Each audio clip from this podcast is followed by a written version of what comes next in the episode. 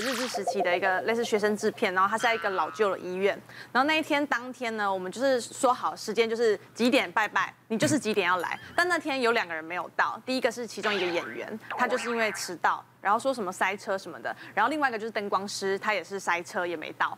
然后我们就是说好这个吉时就是要拜拜，那大家就拜拜嘛。拜完之后，后来那个演员才赶来，然后才书画什么都弄好。然后他要拍的时候，因为他前面没有拜拜，所以他在拍的时候他就很奇怪哦。导演可能说好 action，然后他就突然间站着就不动，都停止的。嗯。然后我们就想说奇怪怎么了，然后就哎换你了，然后他就还想哦。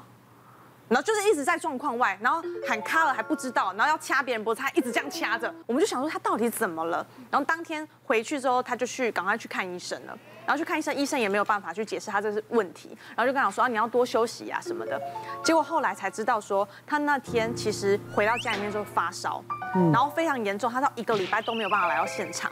然后就想说啊，你去看医生也没有效果，然后他就带他去拜拜，去庙里面收惊，人家才说他当天就在那个现场的时候有一个人，呃，不是人，就是一个不知道什么的东西，他才把他耳朵捂住了，就一直在他的耳朵那边把他捂住，然后就跟他玩这样，他听不到，他听不到，然后他就一直呈现这样子，然后别人叫他，他也不知道在干嘛。后来他休息一个礼拜回来我们剧组之后，我们就问他说啊，你那一个礼拜怎么样啦？他说他不晓得。除了那个人之外呢，还有另外灯光师，他也没来，他的东西呢也没拜拜。我们现场光打光等他就等超久，因为他就是说什么这个光就是打不起来，不知道为什么。那个发电发电机也没坏掉，然后不然就说灯泡烧坏了，然后我们就再去换一个灯泡，线不够长，就各种问题，我们就大家都想说哦，到底。到底是怎么样？就是想说等很久，就因为他也没有拜拜。嗯，我们大家在等待的时候呢，就开始玩啦。有时候小朋友就开始觉得很无无聊嘛，就想说就来玩了。其实现场的工作人员都跟我们讲说，在这种场合不要乱玩。嗯，不要到处想要拿手机就出来拍，嬉嬉闹。对，就嬉闹。我们就想说啊，反正就是，哎，你化那种特殊妆，感觉很帅，我们就来假装一下，对不对？然后可能可能掐你脖子，我们拍一张什么的，好开心哦！有人带手机来，快点拍拍拍，拍完之后很开心，然后拍完想说，哎，那等一下照片传给我。后来我们要传照片的时候，发现没有一张照片可以用。哦，每一张照片通通都是就是紫色跟那种。就感觉像马赛克那种感觉，是那种亮紫色，很奇怪。就手机怎么可能拍出那个颜色？什么牌子的手机啊？那么长？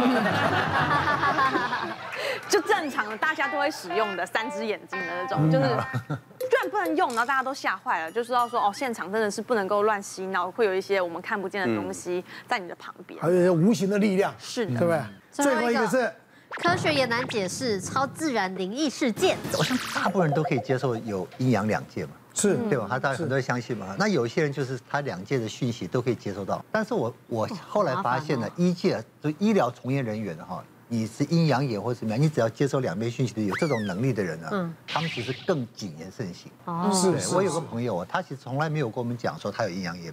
那后来有一次，他为什么会讲？我们只是觉得很奇怪，这个人是很平常很健谈的。那我们在急救急诊室常常 CPR 嘛，哈，CPR 过程有时候很长。那过程里面，其实我们还是会讲话，可是他每次 CPR 的时候，他的表现就会非常不一样。他基本上不讲话，除非就是要医嘱要给什么药，告诉护理人员，他现在不能不讲话。那大家问他什么，他也不讲。嗯，就有一次他讲，就是说他是阴阳眼，他常常在下班之后呢，我们的停车场那时候我服务医院在 B one，哦，那 B one 要开出地面要出去的时候呢，刚刚那个出口的那个地方旁边就是安息室。嗯嗯，他常常会看到他 CPR 的这个对象啊。嗯。他要回去的时候呢，那个人在这边，不管是点头致意也好，或是面露面露一些什么难色或者怎么样，嗯，他常会看到。哦，所以他每次 CPR 过程里面他都不讲。那那后来他为什么讲呢？他说有一次呢，他那个有一次 CPR 哥啊，那个大家可能救了非常久，救了非常久。那后来他要离开的时候，那个人请他。代为向团队人员致谢，致意哦，所以他说这个是这个往生者的一个心意嘛，要祷告，所以他才讲说，我们才知道他有阴阳眼。但有人总是不相信嘛，这什么都听你讲的嘛。直到有另外一个个案发生的时候，他还觉得是真的是悬了。急诊室诊这个个案，诊治完之后就很快转送到加护病房去了。对，到加护病房去了，好，这个病人是往生了。往生之后呢，家属回来要去带回这个。这个往生者的遗物的时候呢，我们常常会有时候病人会有项链呐、耳环呐，或是什么戒指啊，很贵重的。我们当时如果急救过程拿下来之后，我们就马上包好交给家属。是，可有时候可能有一些看起来不是，有些人是个一个红的绳子绑一个什么不起眼的之类的，有时候可能就漏掉或怎么样。后来家属要离开的时候，他说：“哎，他们这个，他说他妈妈有个耳有有一个耳环呢，一只耳环不见了，说大家就帮忙找一下好了。加护病房找找不到，急诊找找不到，可家属就看到很遗憾。那这个时候，这个医生出来说：哈，你去加护病房，就是加病床旁边有一些柜子啊什么哈，你在柜子哪边的一个细缝去找找看。哦，哎，真的找到了，所以是就真的找到了。”这个医师他也不会去帮病人摘耳环，他也知道家病也不是他照顾的，那可能这个病人知道，那他也知道他家属来找这个东西，所以他又托过这个医生呢，去转大家。哇，这一下大家就就真的服了，真的服了，这这真找到了，是是找到了。你说科学怎么解释？这个就真的难解释。没错，演艺人员有时候要做一些事情，真的是身不由己啊。像我之前，我记得我之前出一个外景，主持一个外景节目，去采访一个就专门在抓蟾蜍，不是抓青蛙的，而是做一个抓蟾蜍的大哥。嗯，因为他。他说：“我的蟾蜍肉可以治一些什么皮肤病啊？什么？”对对对对。对，那天晚上我们抓蟾蜍，我们先找了一个有水源的地方去抓，但是那一天就抓不到。然后我们制作人说：“啊，怎么办？”他说：“我带你去一个我的秘境，我蟾蜍最多的地方。”那我们就开车开开开很久，开到一个山里面，然后看到一片有点像墓地的地方。他说：“这里蟾蜍最多，很多蟾蜍。”就那时候制作人说：“怎么办？来这种地方拍，我没有带香。”没有带纸钱，这之前应该先拜拜啊。哦，我说那你去买啊。他说开出去还有一个多小时哎。说那我们就硬着头皮拍吧。然后我们就开始拍。那你知道大哥啊，那很多那个蒙阿波啊，那个坟墓啊，他们在上面跑来跑去。哎，来来来，阿鹏来来来，就拉着我到处跑，你知道吗？我每次踩一个那个坟头，就哎拍谁拍谁，踩一个坟头 拍谁拍谁。然后我们就到处抓抓蟾蜍，因为真的很恐怖。我说大哥你都不怕啊？他说我一身正气怕什么？我我没做错什么事情，我说哎，你不要想那么多啦，真的，他们不会伤害你啦。我说哦，那就好。拍摄完之后呢，导演就说，那我们看回放，看哪边还要补镜头。嗯，我们大家开始看茉莉的回放，那你就发现那镜头有时候啵啵啵几秒就开始，就像那种杂讯，然后会变形，然后讲话声音会像溺水一样，就这样。然后他的摄影师还听到。哎，你们注意听，还听到小孩子嗯嗯哭声，真的假的？然后我那时候那时候还在开玩笑说，哇，凤嫂你这个凤太灵敏了啦，收到旁边的声音。凤嫂说，旁边最近的那个一家也是在五百公尺之外，怎么可能收得到？后来我们的心里很毛，然后导演说怎么办？那他他就有几个画面他可以用，那我们赶快走吧。然后他说，那走，那这些东西会不会跟着我们回去？嗯，那制作人说，哎，对对对哦，那我们还是找个庙去拜好了。对，然后去拜完之后，哦，我跟你讲，我们去拜完，连个袋子都拿回去拜哦。就隔天他回去剪辑的时候说，哎，怎么那些杂音也没有了？以前我们那都是用用用对对对，用影片的，嗯嗯嗯，你知道吗？所以以前哦，这种灵异事件发生在这种哦。拍摄就重复重复录嘛，就会有一些杂音。对对。因为心脏外科算急重症嘛，急重症科别其实真的工作过程之中过世的患者是还蛮多的。那本来有一个习俗是说，哎，假设你工作的时候有患者过世，你下班之前啊，要先去人气多一点的地方。然后有一阵子啊，我就是那段时间真的。工作比较忙，然后真的很多患者就过世，然后又刚好我的手机一直宕机，很奇怪，然后我就陆续带去那个手机维修店几次，就在家就坏掉，去维修店就好了。然后那段时间刚好周末，我跟先生一起带小孩去呃一个很有名的度假饭店参加医学会。然后那个时候好巧不巧，就是那个度假饭店那边啊，刚好也是有发生意外事件，所以有一个小朋友就过世了。哦。然后我们去的时候刚好是他头七在招魂。哦。然后我们就有经过，然后我女儿就感觉是有点煞到还是什么，反正晚上就是都睡不好，已经一个多礼拜了。然后我婆婆那个时候就提议说啊，心态不然我们带她去收金啊，因为我本来就哦都不信这个，就收金的那个师傅他就是拿一个水这样哇念经啊洒，然后收我女儿收了一分钟。收我收了十分钟，一直傻，我眼睛闭起来，想说怎么还没结束，一直加水源吧。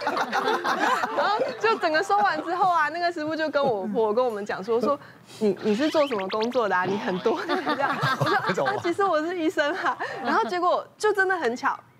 他收完之后，我手机就好了，就再也没有宕机过了。所以事后我就对这件事情比较，也觉得好像真的有这件事情。那以后如果工作上有发生，我就真的会去晃一下再回家。有些同事真的有一些灵异体质或者是阴阳眼，所以我们有时候会带，像基督教就带那个十字架嘛，然后护理师有佛教的佛珠嘛，就护这个身。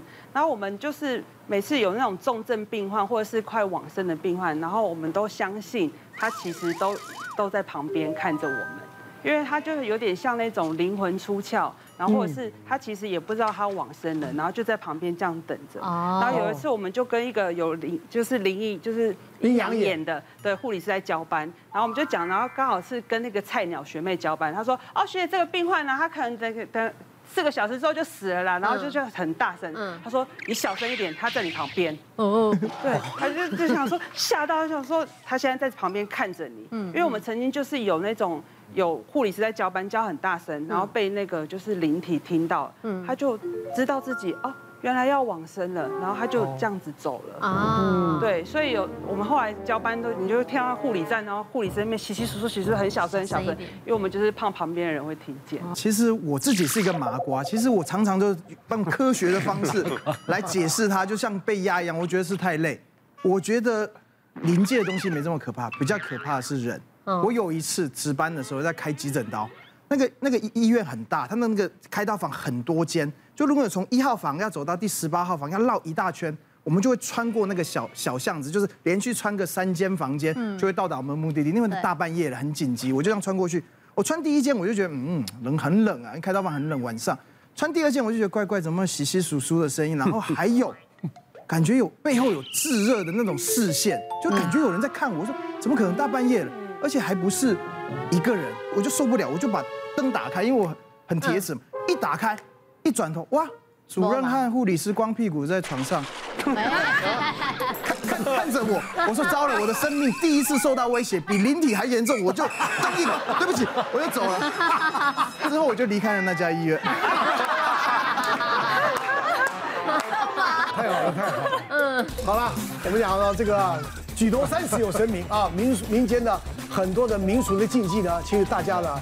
能够遵守就尽量遵守，但是呢，迷信呢也不要太过于迷信，对不对？啊，我们还是相信科学的。好，今天我们谢谢大家，谢谢。